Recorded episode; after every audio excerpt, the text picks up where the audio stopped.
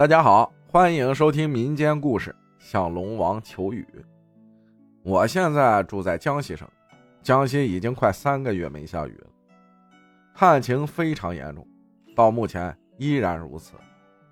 虽然我住的地方现在不缺水，但看到网上关于旱情的报道，居所周围逐渐干枯的草木，还是不免让人担忧甚至恐惧。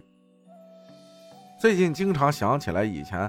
在江西另外一个地方居住时，碰到的一些与求雨有关的灵异经历与见闻，于是就分享出来，希望在此旱情严重的情况下，给大家提供一些参考。大概是二零零三年的夏季，或者是二零零四年，时间久了记不清了。当时我住在江西中部的一个寺院里，碰到了多年不遇的旱灾。路边的松树都旱死了。寺院里有一位出家不久的小和尚，他身体当时有些毛病，不能出汗。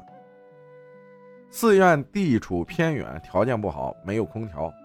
有一天啊，他热的实在是受不了了，就拼命的念经求雨。当时我也念了一些，帮忙求雨。到了傍晚时，就很明显的看到从寺院左后方。有龙王庙的山头上飘来了几朵乌云，下了很短时间的小雨，虽然没有解决问题，但龙王好歹也算显了灵，给了小和尚一些面子。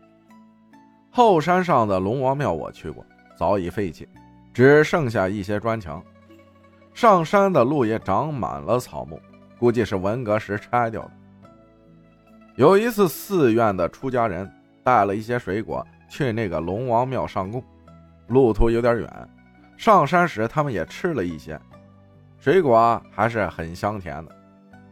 但是他们在龙王庙上完供下山时，再吃供完的水果，就像白开水一样，没有一点味道了。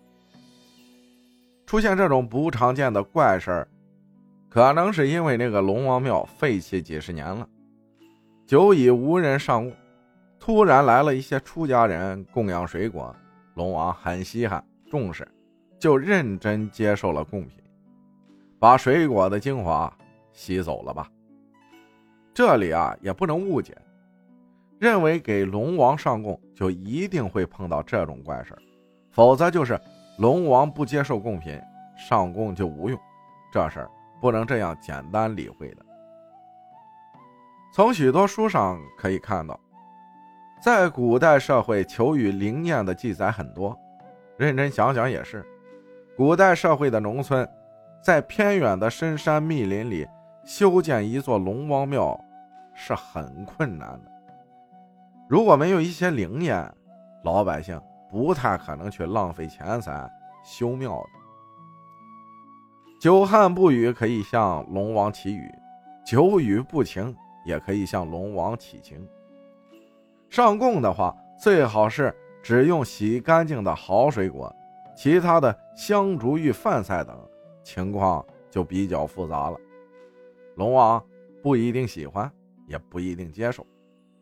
另外，还可以为龙王做一些善事，比如买一些鱼类等水族放生，这些善事龙王应该是最喜欢的了。现在因为全球气候变化。极端天气啊越来越多，当不幸遇到旱涝灾害时，实在没有其他的解决办法的情况下，不妨试一下以前的老办法，向龙王求助。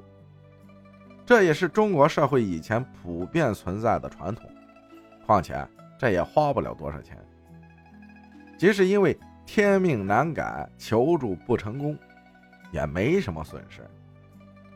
一个人、两个人向龙王求雨很难成功，但求雨的人多了，心诚了，那成功的可能性就大了。在此也祝愿江西、湖南等地的旱情早日结束吧。也是，鄱阳湖的水都见底了，湖底都长成草原了。希望旱情早点结束吧。感谢大家的收听，我是阿浩，咱们下期再见。